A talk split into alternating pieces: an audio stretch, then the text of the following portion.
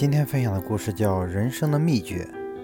有一个年轻人刚踏出社会，一切茫然，无所适从，很想了解人生的秘诀。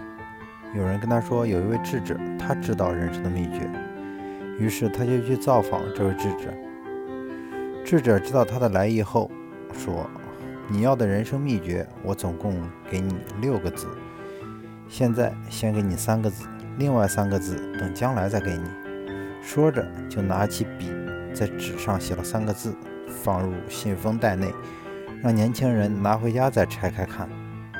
年轻人回到家拆开后，看到三个字：“不要怕。”于是年轻人就以这三个字为座右铭，开始去冲刺。到了中年后，他的事业小有成就，也有了妻儿子女。可是心里还是感觉若有所失，若有所失。于是他又想到那位智者，就跑就跑去找他要另外三个字。可是智者的家人跟他说，智者已经去世了好几年了。年轻人失望的要离开时，智者的家人突然问他：“你是不是叉叉叉呀？”